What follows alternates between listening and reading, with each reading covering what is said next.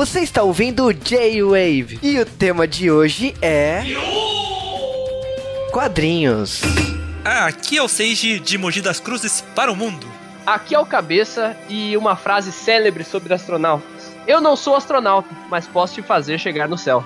Essa é a cantada de pedreiro astronauta, né, o Cabeça? Exatamente, pedreiro astronauta, exatamente. Aqui é o Juba o espaço, a fronteira final, né? Estamos falando de Astronauta, né? Magnetar, a primeira obra aí do Maurício Souza, do graphic dele, né? De homenagem, depois derivado, né? Do Maurício Souza, mais 50 artistas, mais 50, novos 50, né? Total de 150 artistas, ó. E a gente tá falando também de um dos grandes lançamentos do mercado nacional, né? Aliás, o primeiro aí que mudou a história do, dos graphic novel brasileiros, né? Caramba, eu achei que a gente ia falar sobre o Marcos Pontes, o astronauta brasileiro. Esse agora, ah, Olha agora, aí. agora entendi. Anos tá? depois, né? Ah, entendi. Décadas Quem lembra? depois, né? Quem lembra, né, do Marcos Pontes? Quem é esse cara? Né, você, fala, você fala, qual o maior astronauta brasileiro? O astronauta da turma da Mônica. Depois o Marcos Pontes que foi pro espaço. É- É o cara que foi trocado pelo ET de Varginha, né? É o que dizem.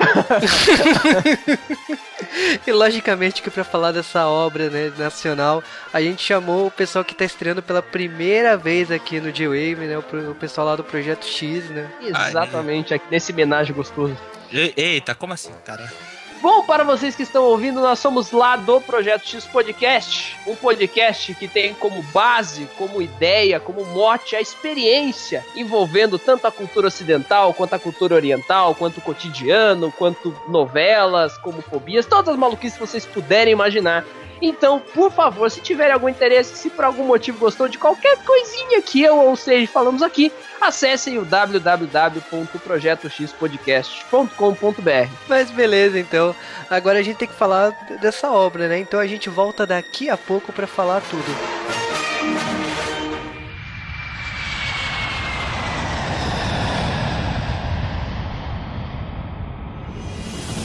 E antes de falar de astronauta magnetar, a gente tem que falar um pouco do personagem em si, né? Criado lá pelo Maurício Souza em 1963, né? Ele foi inspirado no Flash Gordon, né? Os quadrinhos e aquela Flash. série Pois que ganhou é. esse filme ruim, né? Ah, meu Deus do céu. Esse filme que só a trilha do Queen salva, né? Ou nem isso. Boa. Ah, não, a trilha é boa, eu gosto da trilha. Mas o astronauta foi um personagem criado também pra concorrer, né, contra as tiras internacionais, né? Maurício Souza tava numa época que tipo tava chegando Flash Gordon, tava chegando outras tiras de, de quadrinhos internacionais e ele criou o astronauta exatamente pra concorrer com, com essas tiras, né? Um produto nacional, né? Bem à frente do seu tempo, né, o Maurício Souza. né? E esse personagem, tipo assim, ele foi é, acabou sendo o primeiro escolhido aí pra esse selo da desse graphic novel, né, do Maurício Souza, mas o, impo- o importante disso aí é que, tipo assim, com uma pessoa específica, né, que é o Sidney Guzmão, né, que é, é chamado carinhosamente de Sidão, né, e ele trouxe uma, uma editoração pro os títulos né, do Maurício Souza que mudou o mercado, né? se- Seja com a chegada da turma da Mônica Jovem, chega com a homenagem né, dos 50 anos de carreira do Maurício Souza. Foi um trabalho muito intenso né, de, de retrabalhar os personagens e os títulos que o Maurício Souza já tinha. Né? Assim, isso aí é um, o, eu digo Fala, que é um trabalho de fã, cara. É um trabalho Exatamente, era, era aí que eu ia entrar. Porque o, o Sidão, ele na verdade, é, ele é um, um fanático por quadrinhos, assim, desde, desde a sua formação, né? Qual que é o nome? Eu esqueci o site que era o site do Sidão, que ele Universo a... Universo HQ. É HQ. o Universo HQ, exatamente, muito obrigado. Ah, ele tinha o Universo HQ, que é um, é um site ah, conceituadíssimo aqui no Brasil sobre quadrinhos, ele escreveu muito tempo pra lá, até ele conseguir, passou aí, né, por revistas, por várias coisas, até conseguir chegar na- a trabalhar com quadrinhos mesmo, e chegar na, em 2006, 2007, junto com a Maurício de Souza Produções, no, né, o, no estúdio Maurício de Souza, pra poder é, trazer esse lado de fã pra fora e fazer conteúdos tão incríveis, porque qual que foi a visão por trás, né? Seria o seguinte: esse universo é tão bom, são personagens tão bem criados, com história tão grande, ah, com um apelo tão incrível que não é assim, não é que não é possível, mas eles podem ser retratados de tantas formas que não- é, vale a pena a gente ver como que as outras pessoas enxergam e como que a gente pode mostrar esses personagens para um novo público, um público diferente daquele que tá acostumado a ler, né, a, aquela tiragem comum, aquele universo comum da Turma da Mônica, que é o estilo Maurício de Souza, que a gente até tava brincando um pouco antes da gravação, que é a forma como ele, uh, como ele escrevia e a forma como são escritos, escritos até hoje os quadrinhos da linha regular. É, isso que é interessante, né? Isso aqui aborda então dois tipos de fãs: o fanático por quadrinhos que compra um monte de coisas e aquela pessoa que cresceu com Maurício de Souza, mas não é aquele comprador fanático, mas ele vai se interessar muito porque é uma obra com os personagens que ele viu crescendo, né? E tá interessado para ver, olha que legal essa obra, vou ver, vou gostar e, a, e puxa muito mais fãs novos agora, né? Que vão comprar essas graphic novels. É, você quando vê o astronauta, a primeira coisa que eu xeretei assim, na época, o primeiro título, né? A gente não sabia o que viria depois, né? A primeira coisa que você olha tem cara de produto importado, né? Tem cara que, tipo assim, não foi brasileiro que fez, né? É. É, isso é uma característica do traço do Beirute, né? Que assim, é um traço que eu, eu sou muito foi um traço para mim inacreditável, acima da média, comparado com até material internacional. Tem muito. É, quem, quem acompanha mensal de quadrinhos sabe que tem muito traço ruim por aí, assim. Muito cara que faz um trabalho bem mais ou menos, entendeu? E o Beirute, ele tem um traço muito único, um traço muito legal. Ele tem o costume de trabalhar em preto e branco, né? Tanto que uh, tanto as duas histórias lançadas por ele no MSP são coloridas, uh, coloridas pela Chris Petter, mas ele tem a. Ele, todo, a maioria dos trabalhos dele são preto e branco, mas ele tem um traço que, na minha opinião, é fantástico assim. Eu adoro o trabalho dele. Tem essa cara de internacional mesmo, assim. Parece que é de alguém de fora. É, e a primeira coisa é que quando eu peguei o astronauta, eu parecia um trabalho europeu, né? Parecia um quadrinhos europeu, como Tintin, é, tem um traço, não tem um traço americano, né? Mas ele tem um acabamento que, sei lá, você olha não parece que é brasileiro, né? Então isso me chamou muita atenção. Assim, uh, eu, eu conheci uma, é, esse, essa parte desse trabalho por causa do, dos trabalhos dos 50 anos de carreira do Maurício Souza. Eu comprei os três livros e uhum. cada reinterpretação, lógico, tem, tem releituras ali que eu não gostei, como tem releituras que eu adoraria que aquela releitura ganhasse uma história dessa, né? Mas o, o astronauta, assim, é um personagem que eu, te, eu, eu confesso para vocês, assim, não é um personagem que eu morro de carinho, assim. O, o meu carinho pelos personagens do Maurício Souza é Turma da Mônica, Chico Bento, o Horácio, a Tina, sabe? O astronauta, assim, eu lia, mas lia por causa que tava na revista, não era um personagem que eu morria de amores, né? E Exatamente. Quando, não sei vocês, né? Se vocês gostam do astronauta, assim. Né? Olha, eu pra, tinha essa mesma pegada. Pra mim é indiferente, né? Por exemplo, não é que nem um Horácio, por exemplo, que eu vejo, eu vou querer ler tudo, né? Mas. Caraca, Seja, você é muito velho, assim, porque eu realmente não li o Horácio. Eu, eu fui entender o Horácio hoje em dia, mais velho. Na época eu achava um saco. Ah, ele é muito bom, é muito profundo, né? Sim, mas pra criança não, o entendeu? Do, o do astronauta para mim é muito mais uma aventura espacial mesmo, né? Não tem essa parte tão forte assim da solidão, né? Quando eu lembrava, né? Mas ele tem um pouco dessa parte, sim. Mas é mais aventura espacial mesmo. Então, essa questão da. Até lendo depois eu lembrei, uh, não foi nem um quadrinho, mas uma das animações da Turma da Mônica fala dessa questão do isolamento. É uma que ele quer arranjar uma namorada, é um clássico, que ele, ele, ele tá com saudade da Ritinha, não sei o quê. E o, toda a história é ele tentando arranjar uma nova namorada, e no fim ele volta pra Terra, não sei o quê. Mas assim, quer dizer, já tinha um pouco essa questão do isolamento, mas era algo, claro, é, era bem mais raso, não raso, mas não, não era tão profundo porque era pra uma criança. A criança não vai ter uma puta reflexão sobre o que é o isolamento, né? Sobre escolha, sobre viver sozinho. Até parece que a criança diz, ah, é problema do Horácio. Era profundo, mas muitas crianças, acredito que 90% das crianças que liam realmente não tinham o impacto que deveria. Era tipo, ok, tá, vou passar, vou ler aqui o que esse dinossauro tá falando mas eu quero ler, continuar lendo as histórias mais legais, entendeu? Mais divertidas. Até porque, tipo assim, como qualquer criança do que cresceu aí nos anos 80 e 90, você tá acostumado com os personagens da Turma da Mônica. No máximo, Chico Bento ali fazendo uma participação especial.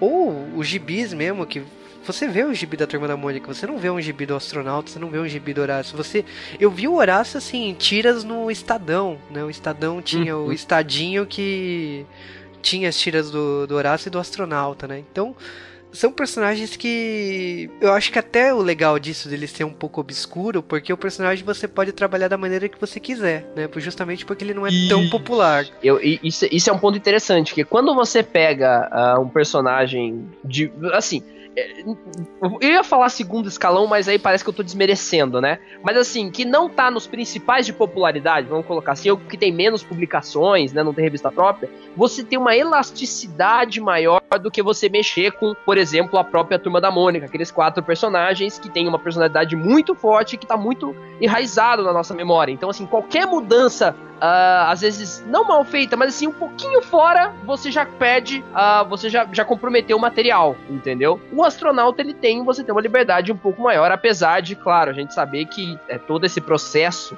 até agora uh, de produção das MSP foi tudo muito bem uh, vistoriado, revisado e, e, editado, tanto pelo Sidão até o Maurício, que, que sempre tá vindo pra, claro, tudo tá dentro dos conformes da, daquilo que se entende como, uh, como universo da Turma da Mônica, né? É, o Sidão, ele, eu lembro exatamente assim, ele sempre conta essa história que o Maurício Souza ele seguia esse padrão que você não tipo, você não imaginaria que é, outra pessoa escreveu, outra pessoa roteirizou, né?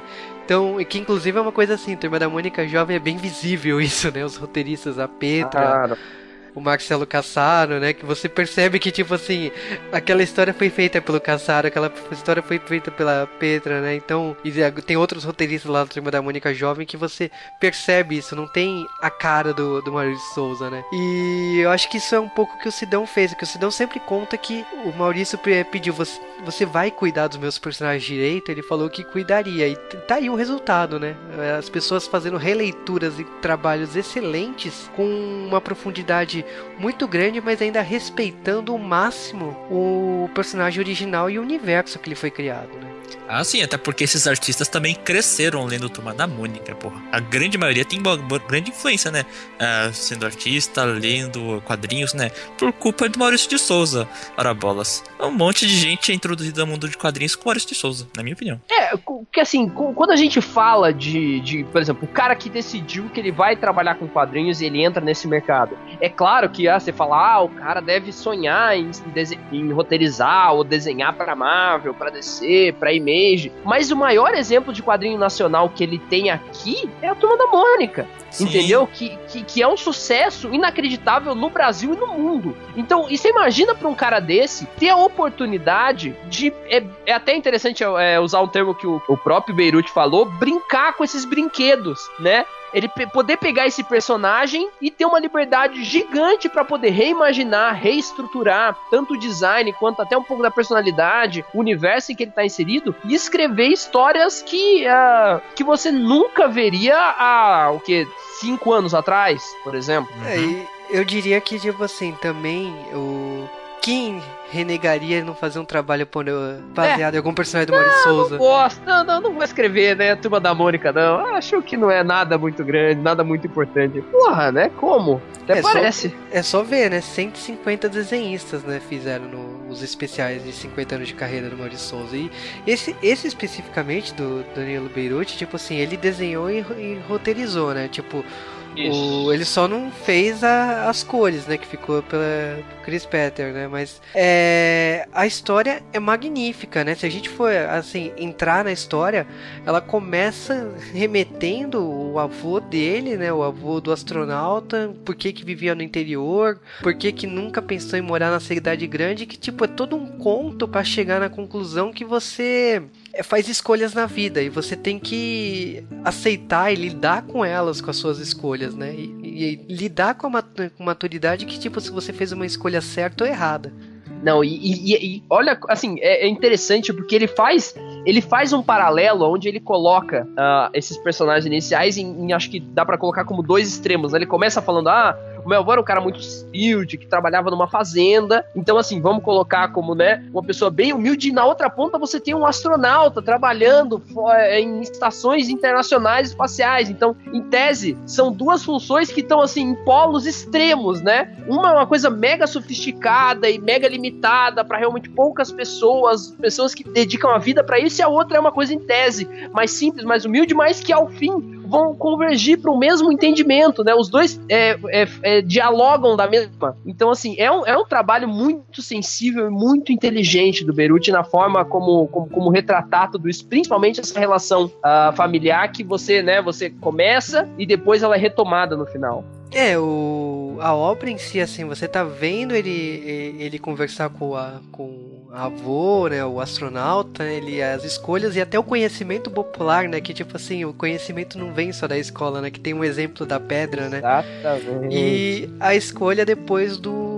dele, do personagem ter escolhido ser astronauta, de viajar sozinho pelo espaço e pelas escolhas dele e pela missão que ele tá, é, é uma coisa assim que você vai sendo contagiado, né, pela, pelas páginas, porque é uma arte belíssima, é uma arte que, tipo assim, te contagia muito, e até que, tipo assim, é, na minha opinião, assim, remete a um pouco Sandman, até pelo excesso de falas, na hora que você, é, o astronauta explica tudo que funciona no espaço e sobre o magnetar, né?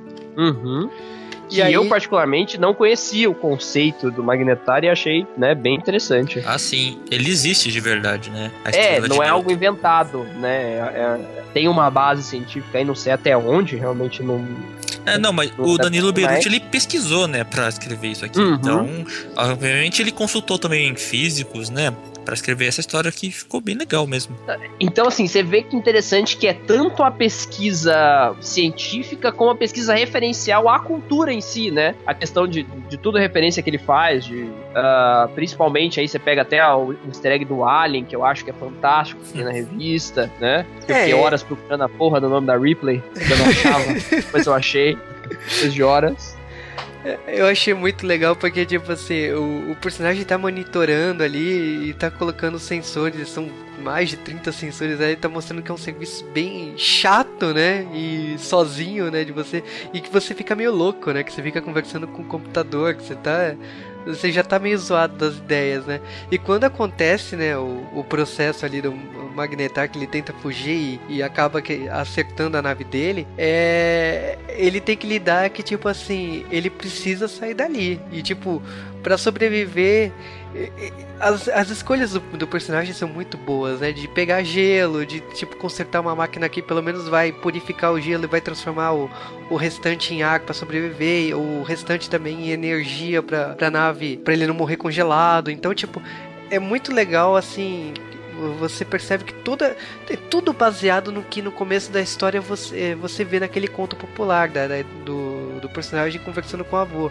que é, é, é a, a, vida é feita de escolhas e que ele tá tomando escolhas para sobreviver, que ele não tá se entregando. E isso vai se repetindo muito, né? Porque tipo assim, se passa mais de quase 150 dias, o cara já tá todo barbudo, já tá meio zureta das ideias, ouvindo coisa, ele não tá entendendo que tipo assim, ele precisa sair dali de qualquer maneira, né? Não é. E assim, diga-se essa passagem do tempo, cara, que solução gráfica do Beirute, assim, cara, sensacional. É, em, em, em, quatro páginas ele faz uma, uma. Você ter essa, essa sensação de tempo passar e de repetição de padrões e de não sei o que de uma forma inacreditável, assim. Algo que é, eu acho genial, genial mesmo. Não, ele te cria um desespero, cara, porque ele pensa assim: ah, dia 1, um, dia 2, eu vou conseguir resolver isso aqui em poucos dias. E de repente, cara, passou o quê? Quase cinco meses, porra, nessa rotina é, toda. 140 e pouco. 146 dias. Velho passou muito tempo e eu achei a, a, solução mesmo, né, da repetição meio corra Lula corra, sabe? Você vê a mesma situação, o mesmo dia, todo dia se repetindo, sabe? E as noias, né? Porque tipo assim, queira ou não, você sozinho tanto tempo, você tentando encontrar uma solução, sabe? É igual você tá num jogo e você tá lá passando a fase e você não consegue passar porque você tá pensando naquele problema o tempo todo, sabe? Um exercício de alguma prova, você tá tentando passar daquilo e não encontra uma solução, né? Você tem que ir para um outro caminho para poder encontrar a solução daquele caso, né? É, qualquer essa foto até de questão é interessante, porque chega um ponto da parada, até no exercício, por exemplo, você faz exercício de matéria, chega um ponto você fala, tá errado, tá errado o exercício, não dá para resolver, não é possível, né? Você começa a ficar maluco, você começa a realmente pensar por lados errados, em vez de você, né, é, achar a saída correta. É, e aí começa as noias, né? Porque ele coloca coisas na nave para poder pegar alguém que tá fazendo esses barulhos dentro da nave tem todo o processo dele sair da nave assim do nada, né? Sem equipamento nenhum e, e de dar de cara com o Magnetar e é, encontrar o avô dele, encontrar as pessoas que ele abandonou na Terra, né? Então, tipo, que eu até achei, assim, até brinco aqui, né? Um momento meio evangelho, né? Um momento instrumentalidade humana, né? Que você tá com o astronauta de cara com, com, o Sol e ele tá encarando. Ele tá encarando as escolhas que ele não fez, né? Sim, Isso. até porque essa história, né, é muito reflexiva, né? Aquela ideia de que ah, por que, que eu estou aqui no espaço isolado por causa de uma decisão errada que eu deveria ter feito uh, uh, durante esse experimento e por que, que eu estou aqui agora se eu poderia estar em casa com a minha namorada, né? E ele deixa passar um monte de coisas e depois vem as, as alucinações na cabeça dele que vem o, o tio, os familiares, a namorada que deixou, você me deixou, você não estava lá. Essa parte é genial, velho. É, que, que incrível. Primeiro, ele quando ele, ele explica, vamos colocar assim, a questão da pedra, né? Que é, não importa quando ela, quando, como ela sobe, ela sempre volta à superfície, né? A ideia de que, independente de quando você vai, você sempre tem que voltar para onde você vai, pro seu lugar, você não, você não consegue ficar longe. Ele, ele, ele revendo essas escolhas que ele fez, já não, não, não ter no funeral do avô, né? Cara, que animal, assim, realmente é é claro, como você falou, é um momento, né, totalmente LSD dele lá, de, dentro da loucura dele, mas é, é fantástico, assim, tem uma, uma profundidade, tem uma metáfora por trás que, que, assim, você não vê por aí todo dia, principalmente com quadrinhos, né? Você imaginaria ver isso num quadrinho, uh, vamos colocar assim, da Turma da Mônica, que costuma ser uma coisa divertida pra criança, né? Porque quando você, quando eu particularmente peguei esse, acho que a maioria, eu peguei como primeiro, não sabia o que esperar. Eu fui, assim, não sei o que vai vir, né? Tanto que a primeira vez que eu tive, que eu, que eu tive a oportunidade de comprar, eu meio que falei, ah, depois eu pego, sabe? Eu... Aí quando eu peguei, eu fui lendo naquela de, ah, tudo bem, é uma história da Turma da Mônica, no outro formato, e a hora que você começa a, a, a a entender as camadas e ver a história que o Beru tá te contando, cara, é uma explosão, uh, assim, do sentido de caramba, como esse material é bom e ele é para mim, entendeu? Que cresci. Agora ele tá falando comigo de novo, entendeu? Nossa, é, é, é fantástico. É que é uma catarse, né? Todo o astronauta, quando ele tá nesse, nessa alucinação, vamos dizer assim, porque tem a, também resta dúvida, né, que se foi ou não uma alucinação. E, hum. e, ele encontra o avô dele no final, tem todo aquele negócio, aquela, aquela explosão que ele, ele acaba acordando na nave.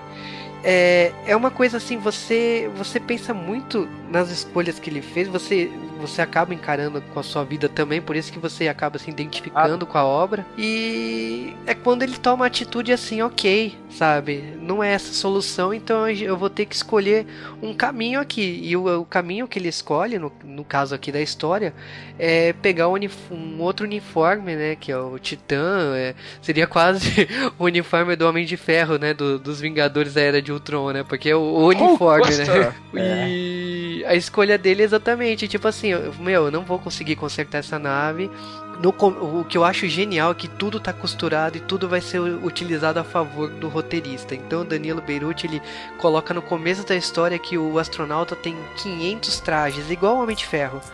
E aí, tipo assim, a uhum. solução dele sair da nave exatamente é um dos trajes. É um traje que é praticamente uma nave, né? Que é o Titã, né? Então, é, é tudo muito bem costurado. E o, o, traje que ele acaba utilizando é quase uma nave, uma mini nave, que a única solução dele é se tacar pro máximo do espaço possível até ele conseguir encontrar alguém que possa ajudar. Tanto que quando o oxigênio começa a cair para quase zero, ele encontra de novo o avô dele, né? Então fica aquela mistura de tipo uhum. assim, é real, né? Sabe? O, o sobrenatural existe quando você entra em sub, no subconsciente, quando você entra, você fica inconsciente, você tem contato com essa o, o que a gente brinca de instrumentalidade humana, desse coletivo, dessa, dessa união desse, dessas mentes, existe isso, que é quando o astronauta acorda, ele acorda já num, numa nave hospital que os caras estão falando assim, ó, você já vai poder continuar sua missão pelo espaço. Ele fala, não, eu quero ir para casa primeiramente. Exatamente. Não, e, vo voltando só um pouquinho antes, tem uma, tem uma, aí é genial de novo. Você tava falando da questão dele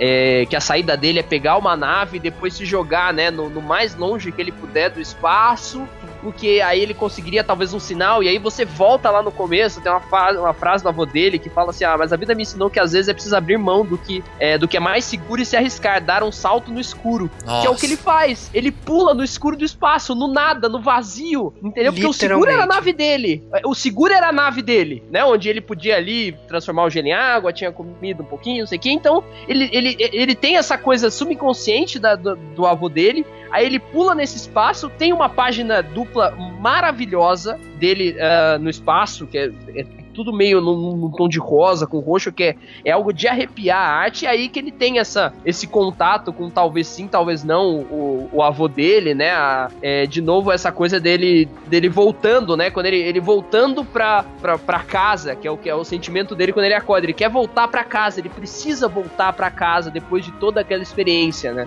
Sim, até porque o avô dele fala que é importante também as pessoas que te cercam, né? Que elas são importantes, cultivar Exatamente. todos esses laços. E ele tá louco, desesperado para voltar para casa, para ficar junto com os amigos, os companheiros. É, se você parar pra pensar, é uma, uma história bem curta pra gente resumir. Tipo, é a busca do, do personagem, né? De, de entender quem ele é e que, tipo assim, é uma missão que deu errado, mas que ele conseguiu se salvar mas a, a, profundidade, as camadas, as referências, tipo, a, a poesia, né, que você pode tirar dessa uhum. história é uma coisa soberba. Então, você lê o astronauta e você fica pensando muito sobre isso. Você percebe claramente, sim, as influências de o Alien, o oitavo passageiro, você percebe de 2001 Odisseia no espaço. Você percebe que tipo assim, é, são obras que fazem mexer com com o seu consciente, sabe? Que você vai continuar pensando naquilo depois que você consumiu o filme, que você consumiu essa, esse gibi. É uma coisa que nem chamaria de gibi, né? Tá mais como uma literatura. Então, o, uhum. o, o Astronauta Magnetar é uma obra que você pensa muito, né, sobre, sobre as escolhas do personagem e você pensa na sua vida também, sabe?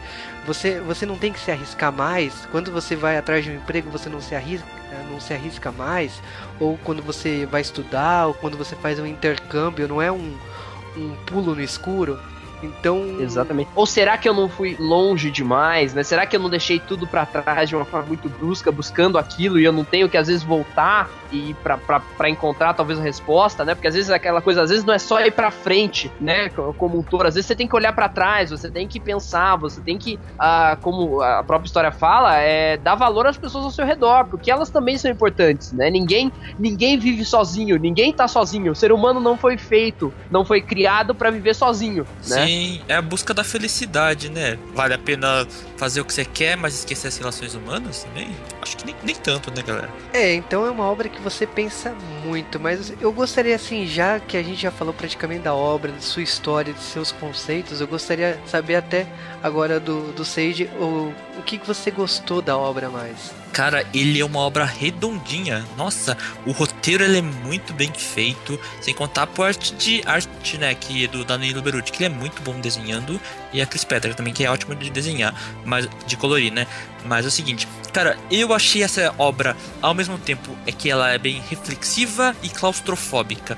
Se você gosta muito dessa história no espaço, que dá oportunidade para essa parte que eu disse, né, de reflexão e de claustrofobia, cara, é uma obra muito boa sim, viu? Tem, por exemplo, recentemente, recentemente não, ano passado eu tava vendo o filme Gravidade e eu, eu lembrei oh. direto desse da história do Magnetar, cara.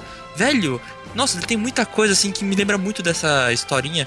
A, a ideia da solidão no espaço, a ideia de tentar sobreviver, os problemas, conflitos e as decisões, as tomadas de decisões para tentar sobreviver a qualquer custo, né? O próprio Interestelar do Nolan também tem uma pegada muito forte dessa questão de tempo, de viagem, de sacrifício, de deixar coisas para trás, do isolamento com relação às pessoas que te cercam. E tá tudo, é, tudo, assim, não é o mesmo tema, né? Não é exatamente, não são as mesmas histórias, mas assim, todos estão falando de, de toda essa profundidade, de toda essa, essa questão que o Sage fala do isolamento, do, da claustrofobia, do, que, que é, uma, é uma coisa interessante do espaço, né? Que a gente tem histórias que, apesar de a gente estar tá na imensidão do espaço, no infinito, a gente está na claustrofobia de uma nave, de um, de um traje. É muito interessante. É, aliás, até passo para você. Você cabeça, né? Você fala assim, você tem um conhecimento de quadrinhos diferente, nacional, mangá e quadrinhos europeu, quadrinhos americano. Na sua concepção, assim, analisando como um todo, o que você achou de Astronauta, Magnetar? Cara, eu, eu acho assim, é um trabalho que eu chamo de assim, impecável no que ele se propõe a fazer.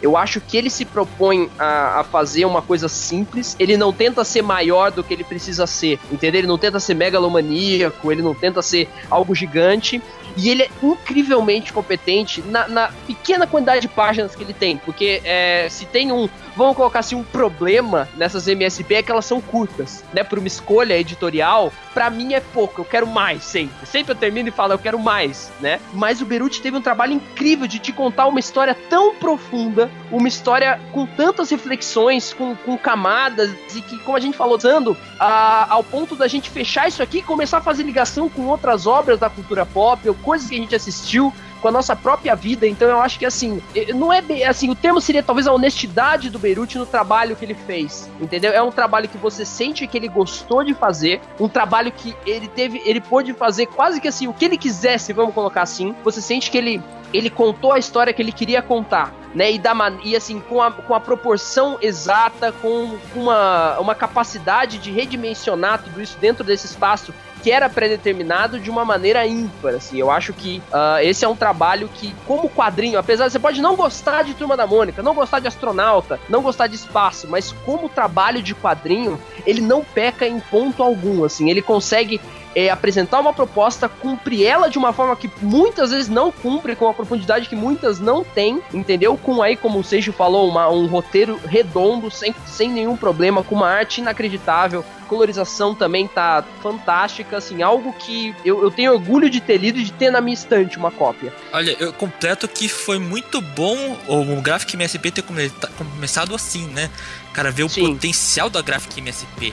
A gente viu lá no MSP 50, mais 50, 950, mas eram histórias bem curtas, bem diferentes, né?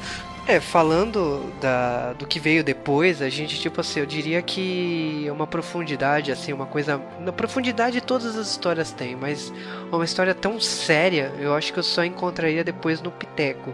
Porque Turma da Mônica Laços é uma história belíssima, mas para mim, tipo assim, é uma grande homenagem, uma grande poesia também dos filmes dos anos 80, Sim, né? Filmes...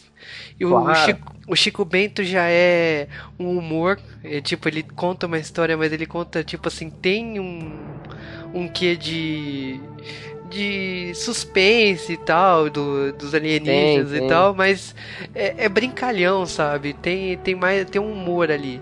E teve também do, do Bidu, que também é uma história muito bonita e tal, mas a, o astronauta, ele, o pontapé inicial do selo com o astronauta foi uma história totalmente adulta, eu diria. Não é, não é uma história para criança, o astronauta. E, e, ela, e ela é adulta, ah, não no sentido, às vezes, pejorativo de ser, às vezes, muito violento ou com conteúdo sexual muito grande, mas não, ele é adulto porque para você conseguir ler todas as camadas e conseguir digerir esse material, você precisa de, um, de, um, de uma vivência, né? De um, de um conhecimento maior, não é, não é pejorativamente é um material adulto, né? Não é adulto porque é o Sin City da vida, que vai ter sexo e violência na sua cara. Não, não é por esse lado, até porque não é essa a proposta. E não é isso que eu, nunca que o Maurício de Souza vai aprovar uma coisa né, nesse nível. nunca permitiria tal coisa. Não, né, né? Ele não tá maluco ainda. É, mas ele é um material adulto no ponto de vista que ele é feito pra gente. A gente que leu quando era criança a Turma da Mônica, que cresceu, que, que hoje com, é, consome material uh, mais adulto, como uh, o Juba até falou, é, o material principalmente europeu, às vezes que tem essa coisa muito menos mainstream do, do americano de super-herói, que costuma ser um pouco mais raso, né, pelo, pelo público, mas o material europeu, que às vezes ele é mais profundo, ele, ele é mais literário, né? Ele é mais poético. E mostrou assim, olha como. Olha, e, e, o melhor, eu acho que assim, é mostrar, olha como o Brasil pode fazer quadrinho também. Essa história de que, ah, o quadrinho bom é quadrinho importado, o Brasil não produz quadrinho. A gente tem muito essa cultura de esses materiais a gente só importa, né? Filme, quadrinho, videogame, tudo isso por diversos motivos, a gente tá acostumado a olhar muito e elogiar o de fora. E aqui ele mostrou, olha como o brasileiro consegue fazer também só com material nacional, ou seja, Turma da Mônica, que é uma coisa criada aqui, fazer um material que é muito melhor do que muita coisa publicada lá fora. Eu acho que a, a, gente tem um complexo muito de, de vira-lata, né? A gente gosta de se inferiorizar e sendo que, tipo assim, hoje, se você parar pra pensar, muitos desenhistas, roteiristas ainda são poucos, mas desenhistas são muitos que produzem é, para Marvel, para DC Comics, para Image. Então é muito legal ver que tipo assim a gente consegue produzir tal qualidade para o público nacional, sabe? Não é não é produzir para americano e a gente receber uma tradução em português para o Brasil. É um produto voltado para o brasileiro, produto de qualidade para livraria, para banca. Que o Maurício Souza ele sempre pensou no cara da banca, ele não pensa só no cara. Tanto que, tipo, essa edição tem capa dura e versão capa mole. Por quê? Porque uhum. é, o Maurício Souza ele bate muito na tecla que é para todo mundo, não é só para livraria. Ele pensa no todo, né? Por isso que, e aí não, é um material caro, vamos colocar assim, né? Até a capa dura, é, que é a versão, vamos colocar assim, a mais cara, é 30 reais, ok. É acima do quadrinho do Turma da Mônica normal, mas não é nada a, absurdo. Eles ainda tentam manter a um nível que seja até o capa mole, é, o capa cartonada, né, acessível a R$19,90, entendeu? Não é algo mensal, ou seja, o cara não vai ter que ficar comprando todo mês R$19,90, R$19,90, R$19,90. Então, assim, é, dá, uma, dá uma. Primeiro, o cara que não sabe muito bem, tá na dúvida, ele não vai se sentir mal de, entre aspas, investir um valor alto em algo que ele pode não gostar né? E ele vai comprar, ele vai poder adquirir um material uh, com uma qualidade uh, incrível e que, graças uh, a realmente a competência, tá mostrando pro público e a gente consegue ver isso em vários eventos e oportunidades, a galera tá indo atrás desses caras. As filas para autografar um MSP são inacreditáveis. Os eventos que eu, que eu tive a oportunidade de ir depois da MSP, que foi tanto o FIC em BH quanto a Comic Con no ano passado, a, a galera do MSP assim, eram às vezes ma eram maiores do que os caras uh, convidados uh, top americanos de quadrinho, entendeu? Porque a galera vai atrás disso. Tem muita gente que não lê, por exemplo, DC e Marvel, mas que lê MSP e quer pegar o, o autógrafo desse cara. E isso é fantástico no mercado nacional. Ver essa, essa, esse crescimento, essa valorização do artista nacional nacional fazendo material para o Brasil com personagens brasileiros é muito gratificante para o colecionador e para quem torce por esse mercado cada vez mais. E pro artista, né, que ele acaba tendo seu nome reconhecido e pega os trabalhos deles que não eram reconhecidos e aí é aumenta a divulgação, né? O próprio Danilo Beruti com ah. seu Necronauta, pega os irmãos Cafage também, com Valente, e por aí vai. É o... É um... Vocês estavam falando de fila, eu peguei uma fila de duas horas o... na Bienal do Livro. As filas eram, eu lembro que eu tava, a história que eu já contei, e eu gosto de contar, no, no FIC, a gente chegou e pegou ingresso para todos eles, né, para poder, é porque na FIC você tinha senhas pra, uhum. pra autografar. Na Bienal, na Bienal também. Era o mesmo esquema. A, e assim, 15 minutos esgotou MSP. Tinha uma galera que ficava assim: Ô, oh, você pega autógrafo pra mim, por favor, não sei o que, vai lá pra mim, ou oh, deixa eu entregar pra você. Uma galera que queria que tava fora. E artistas de peso, como você tinha, por exemplo, o Eduardo Riso, que é ilustrador do Sem Balas, da Vertigo, já ilustrou o Batman. O próprio Rafael Buquerque, brasileiro, mas que tem um, uma, uma, carreira grande lá fora com aí Vampiro Americano. Esses caras não tinham, às vezes não tinham fila, ou tinham uma fila muito menor do que a fila quilométrica de todo mundo com MSP na mão, entendeu? E isso é fantástico. Isso é algo maravilhoso de ver.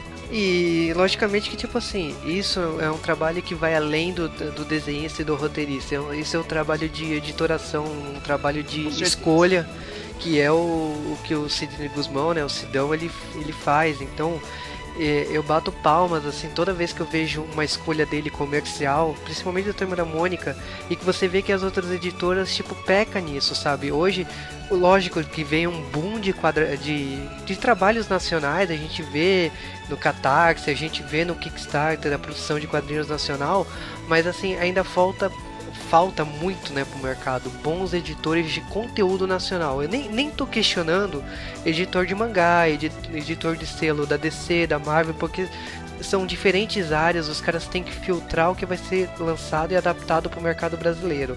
Eu falo de editor de conteúdo, né, de escolha do que vai ser produzido para o público brasileiro, né.